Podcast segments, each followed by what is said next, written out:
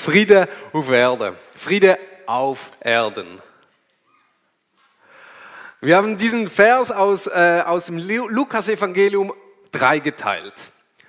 Und ich habe mir so gedacht, ja, dieses Ding mit dem Frieden, das kommt schon gut, das mache ich mal. Was ich damals noch nicht wusste, ist, dass ein weiterer dramatischer Krieg ausbrechen wird.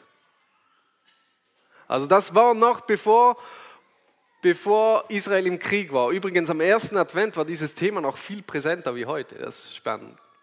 Also Friede auf Erden. Da kommen diese Engel zu diesen Hirten und verkünden Frieden auf Erden. Was sind wir heute? Krieg und Zerstörung. Und deswegen müssen wir dieser Frage auf die Spur gehen. Was bedeutet dieses Friede auf Erden? Was haben diese Engel gemeint, als sie gekommen sind und gesagt haben, Frieden auf Erden? Wir gucken dieses Wort Friede auf Hebräisch Shalom. Äh, das Ding ist, die, die, der, der, Lukas hat das Testament nicht auf Hebräisch geschrieben, sondern auf Griechisch, da ist es Irene und die Engel sprechen ja logisch Englisch, da ist es Peace. Ähm, nein, aber es geht um dieses Wort Shalom. Und wenn wir dieses, dieses Wort Shalom ein bisschen nachfühlen, dann merken wir, da ist mehr gemeint als einfach nur die Abwesenheit von Krieg oder die Abwesenheit von Streit. Nein, Shalom meint viel mehr. In vielen arabischen Kulturen begrüßt man sich mit diesem Friedenwort, so Shalom oder auch Salam Aleikum, Friede sei mit dir. Und man meint mehr als einfach nur Abwesenheit von Krieg. Als zum Beispiel David, als er noch nicht König war, auf das Kriegsfeld kam, wo er später dann mit Goliath kämpfte, fragte er seine Brüder nach ihrem Shalom, nach ihrem Wohlbefinden. Shalom bedeutet zum Beispiel Sicherheit. Es bedeutet das Besitz, der Besitz von Land. Es bedeutet ein langes und erfülltes Leben. Es beinhaltet Freude und ein umfassendes Heil. Shalom ist meist in Beziehung mit Gerechtigkeit. Also wenn Gerechtigkeit wiederhergestellt wird. Shalom ist, wenn etwas Komplexes wiederhergestellt wird, vervollständigt wird. Also wenn unser komplexes Dasein vervollständigt und wiederhergestellt wird. Zum Beispiel König Salomon hat Shalom in den Tempel gesetzt, gebracht, als er den letzten Stein gesetzt hat. Er hat ihn vervollständigt, wiederhergestellt. Shalom ist was Komplexes, das wiederhergestellt wird. Und wenn die Juden damals dieses Verständnis von Shalom, von Wiederherstellung, von, von Freude, von Eigentum von eigenem Land haben, dieses Verständnis von langes und erfülltes Leben und erwarten einen Friedensfürst, der dieses, dieser Shalom bringen soll, dann ist eigentlich klar, dass sie so ein wenig so das Bild von König David im Hinterkopf haben. Ne? So eine mächtiger junger Mann mit einem mächtig großen Schwert in der Hand, der da kommt und die Römer so tu, tu, tu, kämpfen und ja, Schlacht und je Freiheit, Friede, Shalom.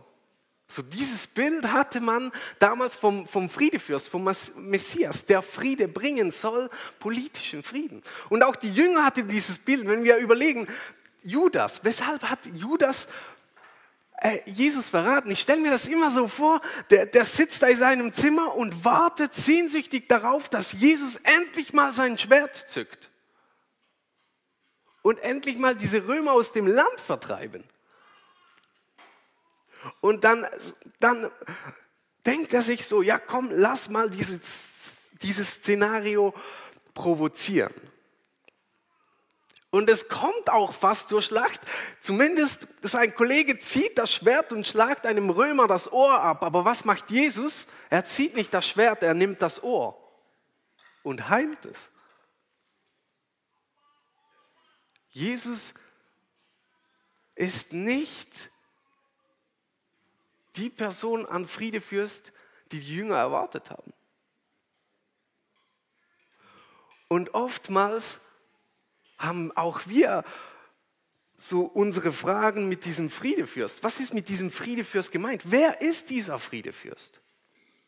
Und deswegen müssen wir verstehen, was ist dieser Friede überhaupt, den Jesus hier meint? Was ist das für ein Frieden? Denn offensichtlich ist es kein politischer Frieden.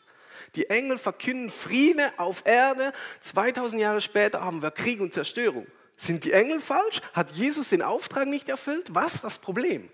Das Problem ist, es ist kein politischer Frieden. Jesus selbst sagt vor seinem Tod, ein Volk wird sich gegen das andere erheben und ein Staat den anderen angreifen.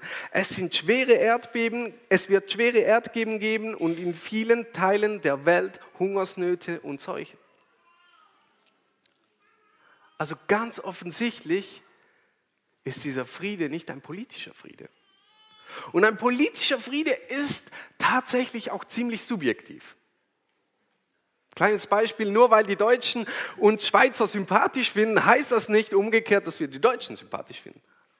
Also, ey, nee, ich habe gar nichts gegen Deutsche, nicht falsch verstehen, aber nur weil man jemand sympathisch findet, heißt das nicht, dass die Gegenperson das Gleiche empfindet.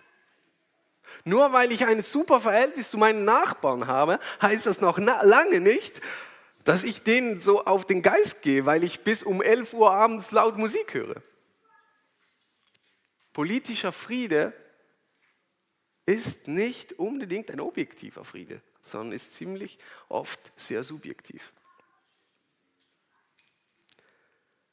Also offensichtlich hat Jesus nicht ein politischer Frieden gebracht. Was für einen Frieden hat er dann gebracht? Viele sagen, ja, Jesus ist gekommen, und hat mir Friede gebracht. So ein spiritueller Frieden. So ein schöner für mich Frieden. Und ich muss dich leider enttäuschen, Jesus ist nicht gekommen für dich und deine Spiritualität. Also ich glaube schon, dass wenn wir Jesus begegnen, dass er uns auch spirituell begegnet, gar keine Frage. Aber Jesus ist nicht in erster Linie gekommen, um deine spirituellen Sehnsüchte zu, zu stillen. Er ist nicht in erster Linie nur für dich und dein, nur für dich gekommen, um für dich deinen Seelenfrieden herzustellen. Jesus selbst sagt, wenn jemand zu mir kommen will, muss ich ihm wichtiger sein als sein eigener Vater, seine Mutter, seine Frau, seine Kinder, seine Geschwister und selbst sein eigenes Leben. Sonst kann er nicht mein Jünger sein. Wer nicht sein Kreuz trägt und mir nachkommt, kann nicht mein Jünger sein. Diese Situation, die Jesus hier beschreibt, ist alles andere als einfach nur friedlicher Frieden.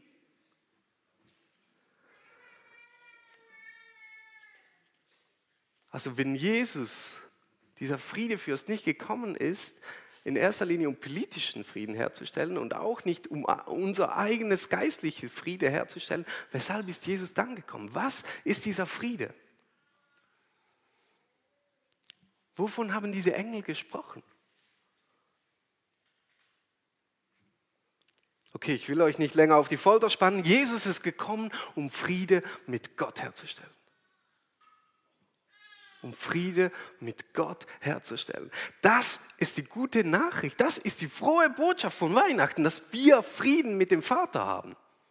Das ist die gute Nachricht. Wisst ihr was? Wenn es eine gute Nachricht gibt, gibt es auch eine schlechte Nachricht. Wusstet ihr das? Ansonsten wäre die gute Nachricht gar nicht gut, das wäre einfach nur eine Nachricht. Die schlechte Nachricht ist, Du bist im Krieg mit Gott. Du bist im Streit mit Gott. Ich weiß nicht, wie bewusst, dass wir uns das sind, aber ich denke, es ist wichtig, das uns immer wieder zu verbildlichen. Du bist im Streit mit Gott. Wir sind im Streit mit Gott. Der Römerbrief spricht von drei Typen an Menschen. Da gibt es einerseits die, muss ich kurz gucken, ja, Natur- und Techniktypen, dann Gesellschaft und Politik und Glaube und Religion. Und nein, das sind keine Schulfächer, das sind Typen am Menschen. Und auch du bist mindestens einer von diesen Typen. Und Gott sagt, hey, und ich will mich jedem von diesen Menschen offenbaren. Jedem Einzelnen. Okay, als erster Typ Natur und Technik. Gott sagt, hey, du kannst mich entdecken in der Natur, in der Schöpfung. Und er offenbart sich in der Natur. Wenn wir rausgehen und sehen diese wunderbare Pracht, die Gott geschaffen hat, dann sehen wir, hey wow, da muss es jemand geben, der das alles gestaltet hat und gemacht hat. Und es gibt Leute, die wollen noch tiefer gehen und tiefer eintauchen und sagen, hey, ich will noch mehr ver verstehen und entdecken. Wisst ihr, dass wenige NASA-Mitarbeiter gibt, die nicht an irgendeinen Gott glauben? Die meisten NASA-Mitarbeiter glauben an irgendeine Art von Gott. Und Gott offenbart sich in der Natur. Es gibt ein berühmtes Zitat, es wird immer mal irgendwelchen Wissenschaftler zugeschoben. Ich weiß ehrlich gesagt wirklich nicht, wer es gesagt hat. Das geht, der erste Schluck aus dem Becher der Naturwissenschaft wirkt atheistisch, doch auf, Grund, auf dem Grund des Bechers wartet immer Gott. Also der erste Schluck aus der Wissenschaft wirkt erstmal atheistisch, aber auf dem Grund, am Ende, da ist immer Gott zu erwarten. Gott offenbart sich uns durch die Natur, durch die Technik, durch seine Schöpfung. Was machen wir Menschen? Wir erklären Gott im Streit. Wir beten die Schöpfung an und nicht mehr den Schöpfer. Wir verbringen mehr Zeit mit unserer Technik als mit unserem Gott. Wir haben aufgehört, den Schöpfer anzubeten und haben angefangen, das Geschaffene anzubeten. Dann gibt es diese Typen, die sagen, ja, ich bin nicht so der Naturmensch, ich investiere mich gerne in Menschen. Und ich mag Politik und ich investiere mich da auch echt gerne drin. Gott offenbart sich in unserer Gesellschaft, in unserem, in unserem Gewissen, durch das, dass wir, dass wir, dass Gott uns geschaffen hat, hat er uns einen moralischen Maßstab gegeben, was, dass wir erkennen können, was gut und böse ist. Wenn wir kein Gewissen hätten, würde unsere Gesellschaft nicht funktionieren. Wir, wir hätten keinen Maßstab, was gut, was böse ist. Und wir würden uns gegenseitig die Köpfe einschlagen. Es würde nicht klappen. Gott offenbart sich uns in unserem Gewissen. Was machen wir? Wir machen das, was wir selbst verurteilen. Wir fangen an, unsere Politik als Religion zu behandeln. Uns ist wichtiger, unsere Meinungen durchzuboxen, als auf Gott zu hören. Uns ist unsere eigene Moralvorstellung wichtiger als alles andere.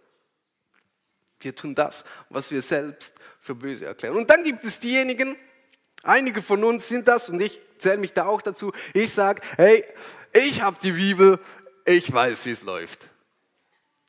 So, ich kann darin lesen, wer Gott ist und wie Gott ist. Gott offenbart sich uns durch die Bibel, durch das Gesetz. Und wisst ihr was? Der Römerbrief sagt das ziemlich brutal, ihr seid gar nicht viel besser dran. Nur weil wir wissen, was Gottes Wille ist, heißt das noch lange nicht, dass wir es tun, respektive, dass wir es tun können. Obwohl wir wissen, was gut und böse ist, tun wir trotzdem das Böse. Und wir erklären Gott den Krieg.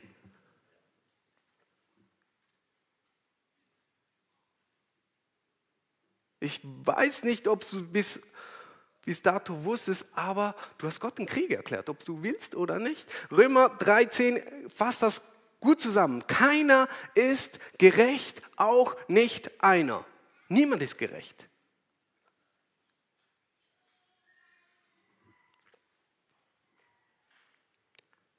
Doch jetzt kommen diese Engel zu diesen Hirten am Feld und sagen, Friede auf Erden. Und verkündigen uns die gute Botschaft, dass wir Friede haben.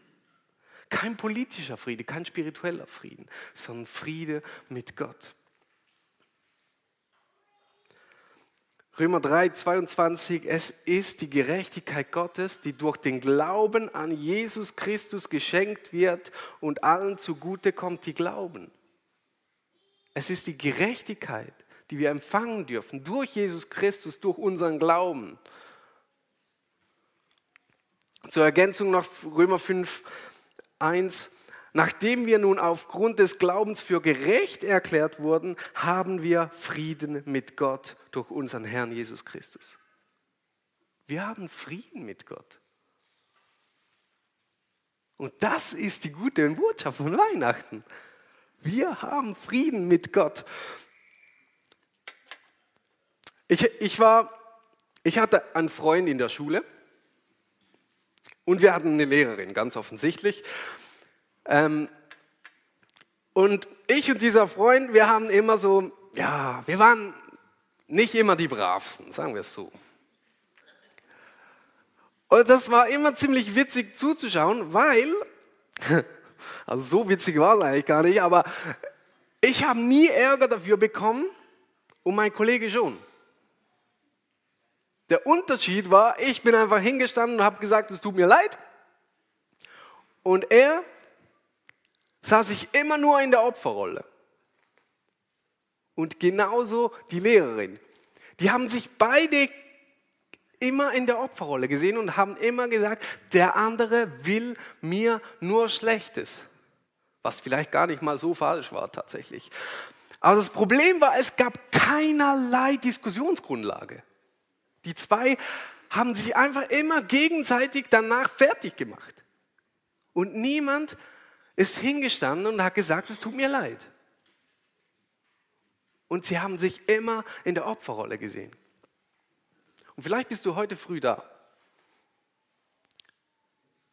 und denkst, hast ja schön und gut mit diesem Frieden mit Gott, doch es gibt Situationen in meinem Leben, da habe ich nichts dafür.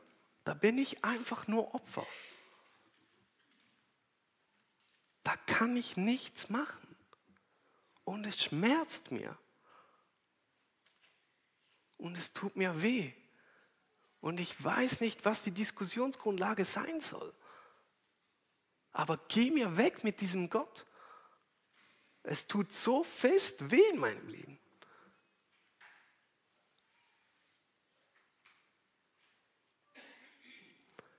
Und wisst ihr, weshalb dass Jesus als Kind gekommen ist? Meine, diese Geschichte wird immer so rosarot, herzig, romantisch dargestellt. Mit so einem Baby, schön am Kripplein und alles herzig und gut. Und Jesus, also ja, packen es wieder sorgfältig hin. So. Äh, alles ist romantisch und schön. Ich muss euch kurz mal diese Romantik wegnehmen. Denn diese Geschichte ist keine romantische Geschichte. Das einzige romantische, vielleicht romantische ist, dass Josef gesagt hat, okay, ich nehme dich trotzdem zur Frau. Alles andere ist absolut unromantisch. Das ist eine junge, junge Frau, schwanger. Erstes Problem. Das zweite Problem ist, es ist nicht vom Freund oder Verlobten. Sag, sag mal deinem Freund, äh, ich bin denn schwanger, aber nicht von dir. Okay, das ist ein sozialer Druck. Da ist extremer Druck auf dieser Frau. Und dann müssen sie für eine Volkszählung hochschwanger nach Bethlehem und gebären ein Kind in einer Krippe. Und die sieht nicht so aus, sondern das ist eine Futterkrippe. Bruno weiß, wie eine Futterkrippe aussieht. Das sieht definitiv nicht so aus. Und da hat's, also könnt auch Bruno fragen, wie es im Stall riecht. Das ist keine romantische Vorstellung. Und ich weiß nicht, ob ihr es wisst, aber ein Kind, das noch im Bauch ist, kriegt die Emotionen der Mutter extrem gut mit. Also ein Kind wird bereits in den ersten Monaten im Bauch extrem von den Emotionen der Eltern geprägt. Und da kommt ein Kind zur Welt welches Emotionen bereits erlebt hat, bevor es geboren ist. Und damit nicht genug. Da kommt ein König und tötet jedes Kind bis zwei Jahre. Das ist ein Massaker.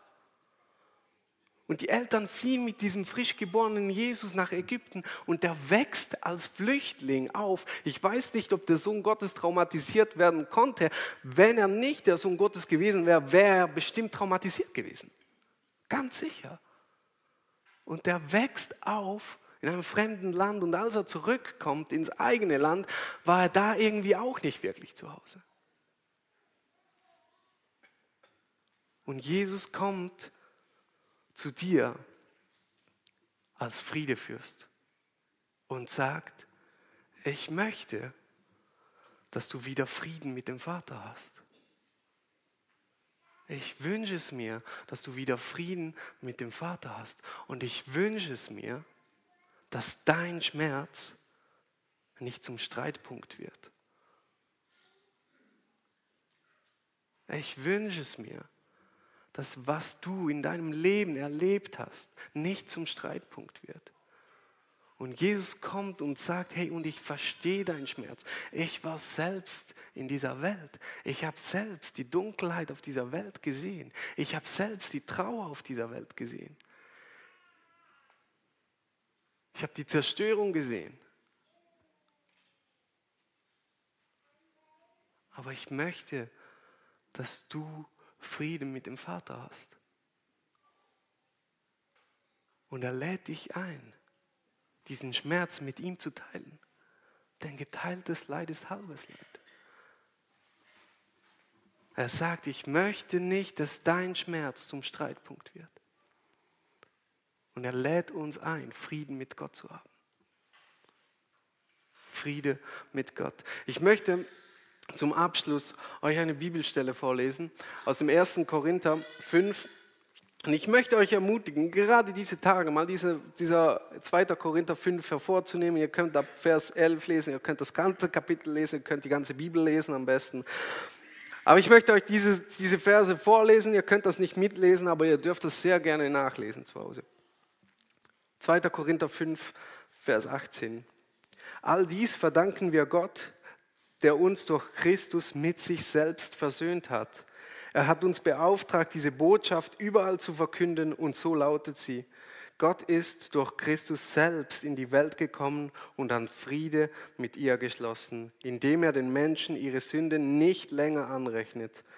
Gott hat uns dazu bestimmt, diese Botschaft der Versöhnung in der ganzen Welt zu verbreiten.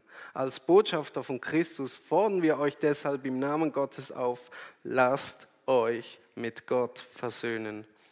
Wir bitten euch darum im Auftrag von Christus. Denn Gott hat Christus, der ohne jede Sünde war, mit all unserer Schuld beladen und verurteilt, damit wir freigesprochen sind und vor ihm bestehen können. Friede mit Gott. Ich möchte gerne beten. Und Vater, ich möchte dir danken, dass du deinen Sohn gesendet hast, damit wir Frieden mit dir haben können. Dass du deinen Sohn gesendet hast,